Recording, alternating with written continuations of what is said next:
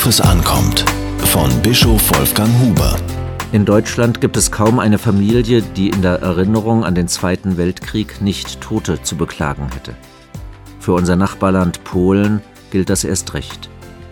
Gemessen an seiner Bevölkerungszahl war der Anteil der Toten unter Soldaten und Zivilisten höher als in jedem anderen Land.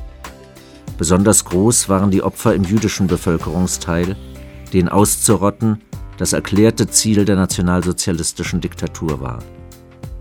Mit dem Kriegsende war das Leid nicht zu Ende. Nun wurden Menschen in großer Zahl umgesiedelt und vertrieben.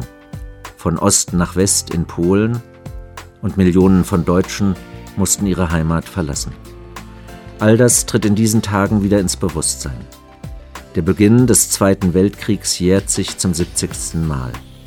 Ich hoffe, dass in diesen Tagen das Gespräch zwischen Jung und Alt in Gang kommt. Sicher wird dabei auch viel Trauriges zur Sprache kommen. Doch der Austausch über die Vergangenheit bildet eine Brücke, auf der sich die Generationen begegnen können.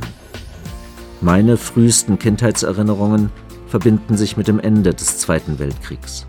Andere können sich auch an dessen Beginn erinnern. Der Krieg ist eine einschneidende Erfahrung. Sie prägt das Leben einer ganzen Generation.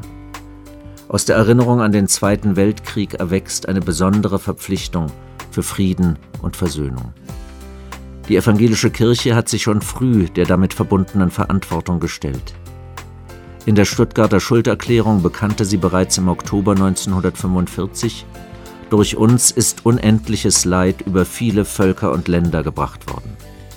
20 Jahre später hat sie an das Schicksal der Vertreibung erinnert und dies mit einem mutigen Schritt der Versöhnung mit den östlichen Nachbarn verbunden.